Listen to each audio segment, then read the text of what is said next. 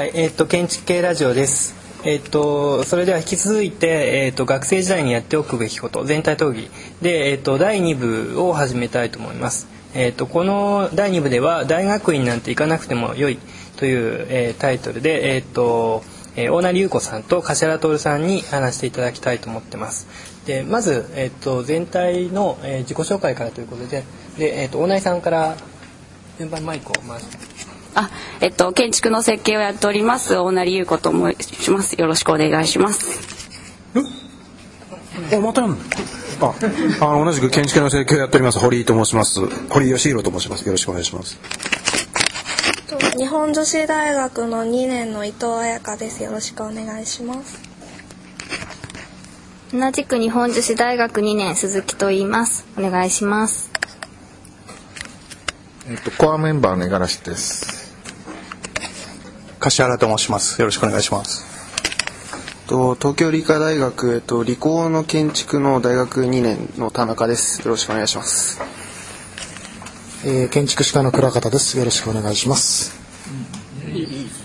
あの美術家の彦坂直義と申します。よろしくお願いします。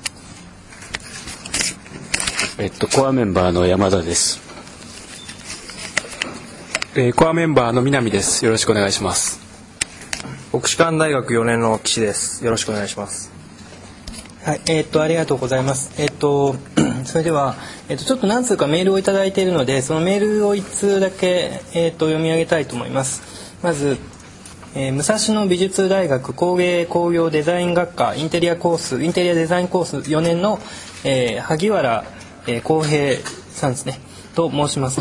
で、えー建築系ラジオを楽しく聞かせていただいております。私の中ではポッドキャストのデザイン、えー建築系番組では群を抜いてよく聞く番組です、えー特にアーキソフィアとダイハードポストモダンがお気に入りです。インタビューでは中村博さんの建築と広告という課題、議題は、建築のメディア化を強く感じ興味を持っていたということとインテリアデザインを専門とする自分から見て、広告的商業的側面を建築がどう捉えているか、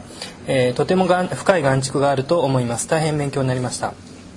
今後のリクエストとして上記2つのコンテンツの充実とインタビューとして青木茂青木茂さんを希望しています、え卒業制作でリノベーションに取り組んだため、え興味があります。ということです。えっ、とはいどうもありがとうございました。五十嵐さん。すいませんあの、この投稿には僕からプレゼント出します。あの、僕がちょっと関わった雑誌で余計にもらったやつなんですけども、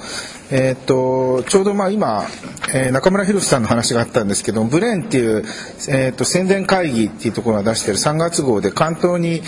えー中村さんのですね、インタビューがあります。で、あとまあ一応宣伝で僕がですね、この号で、えー座談会をやっていてですね、えっ、と、スチャダラパーの坊主さんと、えー、古谷宇佐丸さんという漫画家と、えー、定談をやっていてですね、えーその雑誌を後ほどお送りさせていただきます。はい、えっ、とおめでとうございます。えっ、とそれではえっ、と大成優子さんと柏徹さんにそれぞれえっ、と話していただくんですけども、まああのこの二人にお願いしたのは、えーまあ大成優子さんはえっ、と学部を出てえっ、とすぐ就職をされたと。で一方その柏徹さんの方は、えー大学院の博士課程まで行って、えーまあ結構長いこと学生を、えーしていたと。でまあそのちょっと対あの対照的な2人なのでお願いをすることになりましたじゃあえっと、えー大内さんの方から大体5分ぐらいでお話ししてもらえるとはい、えっ、とそれでは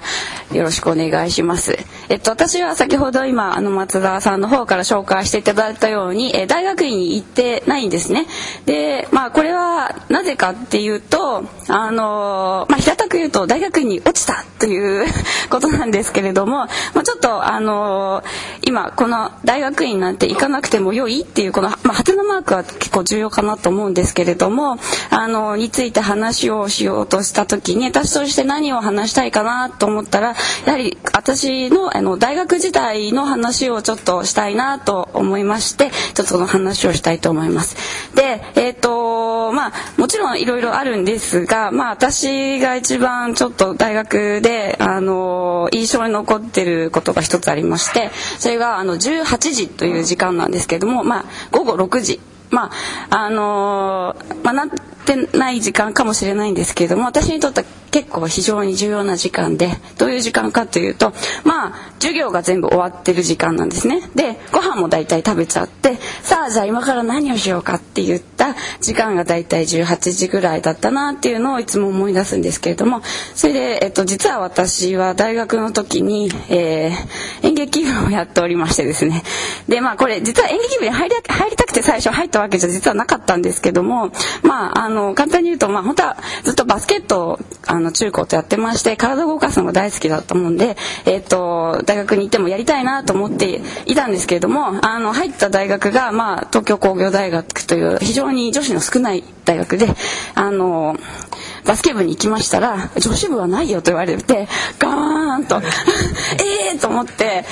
どうしようかなとふらふら歩いてたらこう目の前を走ってる軍団があったんですね。なんだろうなんだろうと思ったらどうも追ってったらいきなり発声を始めると。あでもなんかまああのースポーツで他になんかまあバスケが一番好きだったので他のなんかスポーツやりたいなっていう気にはちょっとなれなかったのででもちょっと体を動かしたいなと。でなんかまあ声も出してるとなんか楽しそうだなと思ってまあちょっとやってみようかと思ったらこれはちょっとハマってしまいましてえっ、と私の場合まあ先ほど五十嵐さんの方はあの音楽の方に行って話もあったんですけども実は私はえっ、とずっと大学1年生から4年生まで演劇部で1年に4 4回ぐらい公演してたのかしらね。まあほとんどあのー、まあ、18時になると何をし始めるかというと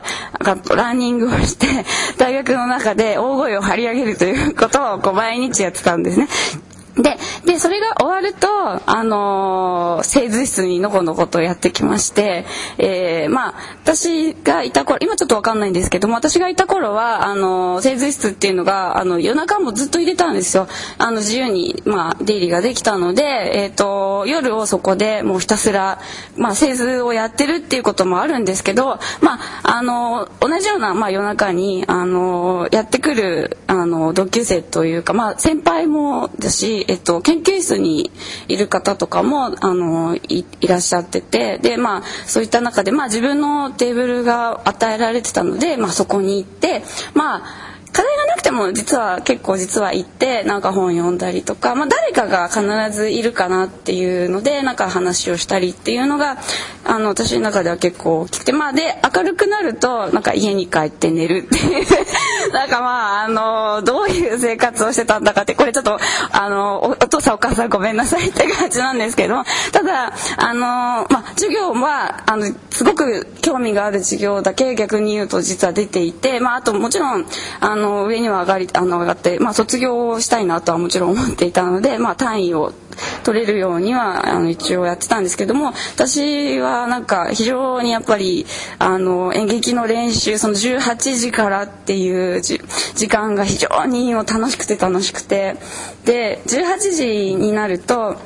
えーと、ともう一つ面白いことがあって昼あの夏と冬でちょっと状況が変わるんですね6時って夏は少し明るいんですけど冬になると真っ暗になるんですよ。で演劇の練習って実はあの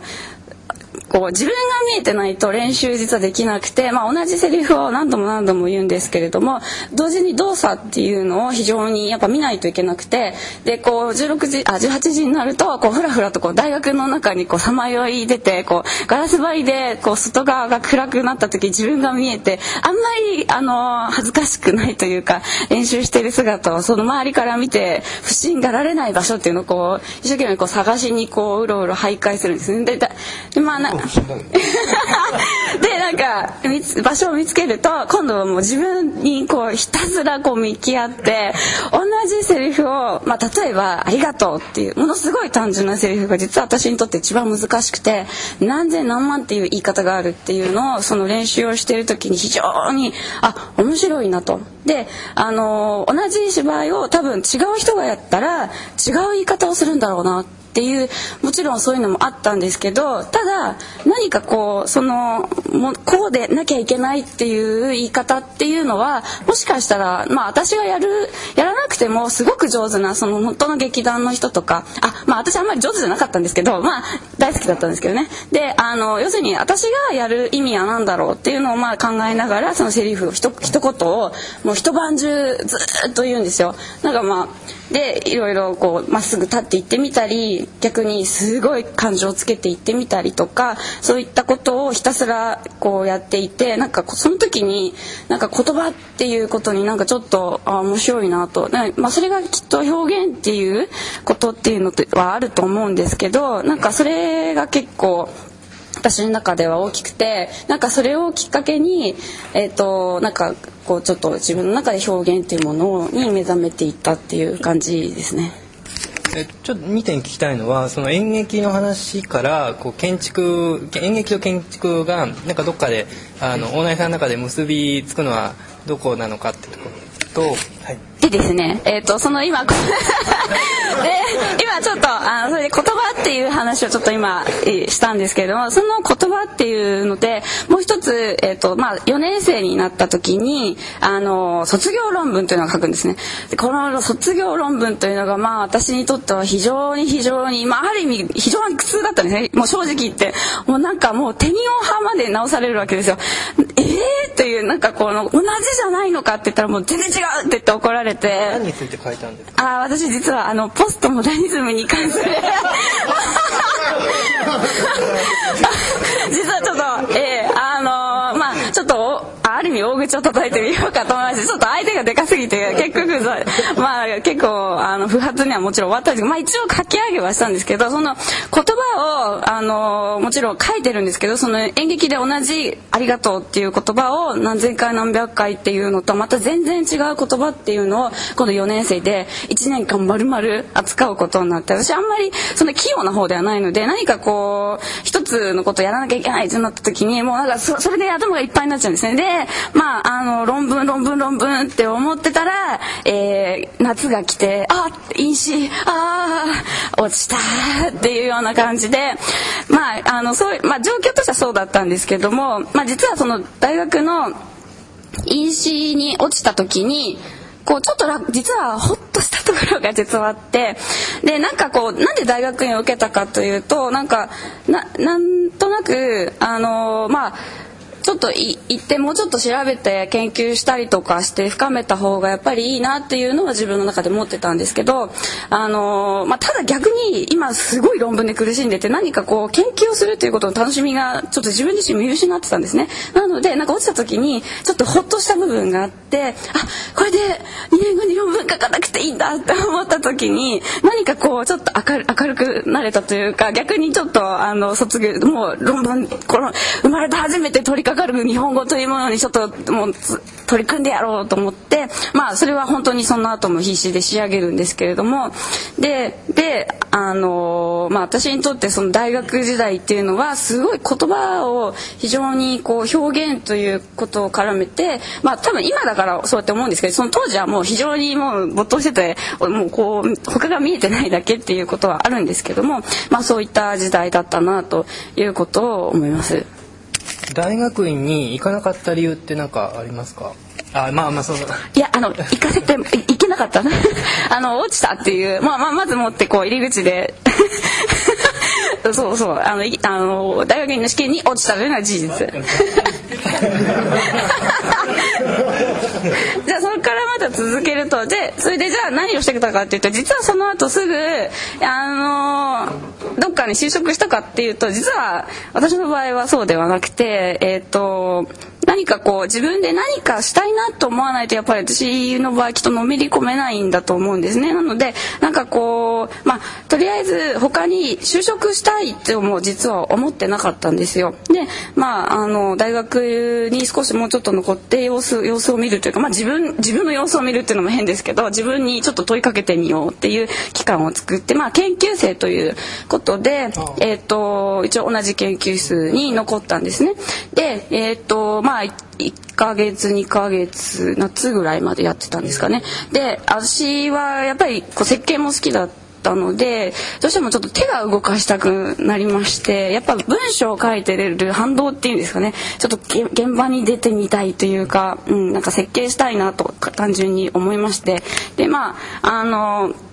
私はそのとその当時というか、まあ、大学の時にずっと瀬島和代さんが非常に好きだったので1年生の時に見たあのあれは GA の展覧会だったかな。森の別荘の向けがあってそれにもう非常にもう1年生の時なんてもう本当にあの建築の毛の字も、まあ、今でも分かってくる か分かんないですけどあの全然分かんない時でもなんかあれを見た時非常にこう衝撃を受けてだから非常にああ面白いなと思うなんか無条件にこうずっと1時間ぐらいなんか張り付いてたらしいんですけどもうそれでえ、ー、とまあ瀬島さんのところに行きたいなと思いましてでえっ、ー、とちょうどその時にあの瀬島さんがえっ、ー、とコンペに通ったんですよね。えっ、とどこだったかな。オーストラリアかな。シドニーの。うん、であこれはもしかしたらと思って人がいるんじゃないかなと思いまして ちょっとこう「あの行きます」っていうような感じで、えー、電話をしまして行ったっていうのがあの私の。それですぐはいはいえーと、もちろんいきなり勝因じゃないですけど、まあ、ずっとそこでしばらくあのバイトをしながらあのずっと。ででもそのまんまですね。そのまんま。だからまあそれは非常に何て言うんでしょう。こう多分巡り合わせというか運というかまあ何かこう自分でこうやるって言って決めたことにはでも一生懸命になってなんかやったっていう結果が今今の段階もそうかなという感じはするんですけど。逆になんかこう今、えーと、大学院、まあ、いろんなこうあの偶然で大学院に行かなかったと思うんですけどもあの行かなかったことで良かったと思えることとかそれから行ったらどうだったとかなんかそういうのえっと行かなくてよかったなって一つ思ってることが実はあってそれはですねまだ行けるっていうことでね。私今から行けるっていうのが何かこう私にとっては一つあの選択肢として実は残ってるんですね。何か行ってしまってからまあ行くあのもう一回2回行くっていうのもあるのかもしれないんですけども私の場合は、えー、と本当に大学をあの学部で4年で出てそのままあの実際の社会にあのでもうもちろん右も左も分かんない中でガーッとまあ私の場合多分体で覚える派なんだかもしれないんですけども。これからまだ行きたいって気あるの？ああります。ありますあります。あでもまあ あであのそう瀬島事務所の時にちょっと面白い話が聞けるそれもあって今そう思うんですけど実はあのどっか外外国から来てる人がいたんですよ。でその人と話をしてた時になんか外国なんか結構その子はオーストラリアだったかな。当たり前よなんて言うんですよ。え何が？って言ってえ一回大あの学部出てその後で社会に出た後にもう一回あの院に戻ってくるなんて普通だよなんて言われてなんで日本の人はみんなそのまま行っちゃうの？っていうような逆のことをすごい言われてちょっとすごい新鮮でああと思ってそうだよなそうだよなって別にそのまんま行かなくてもいいしっていうので私なんか多分あの建築に対してそんなに何かすごい深いなんかあの研究をこういう研究をしたいっていう何かがあってあの進んでたかっていうとそこまでまだあの言ってなかったので逆にあの例えば実際に1個作ってみたりとか自分で手動かしてみたり現場で、ね、あの大工さんと話してあなるほどなって思ったりとか逆にそれを通して今だとなんとなく自分で興味のあることっていうのはきっとこういくつかなんか絞られてきてなんかこういうことだったらなんか調べてみたいかなとかでもそれだったらあきっとこうこういうところに行って調べた方がいいのかなとかっていうのは逆にちょっと冷静に見れてくるのかなというような気がします。確かになんかヨーロッパだとこれ比較できるか分かんないんですけどもあの自分の、まあ、キャリアっていう言い方は変かもしれないですけども自分のこう、えー、人生設計みたいなのも割とこう年単位で今年はこれをやる今年はこれをやるみたいに言ってる人がすごい多かったなっていうのは思います。